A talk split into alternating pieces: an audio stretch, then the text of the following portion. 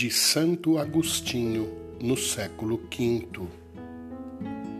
Minha palavra se dirige a vós, todos que permaneceis firmes no Senhor.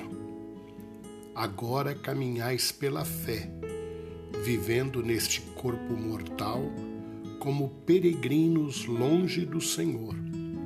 Mas o vosso caminho seguro é aquele mesmo para quem vos dirigis, Jesus Cristo, que se fez homem por amor de nós.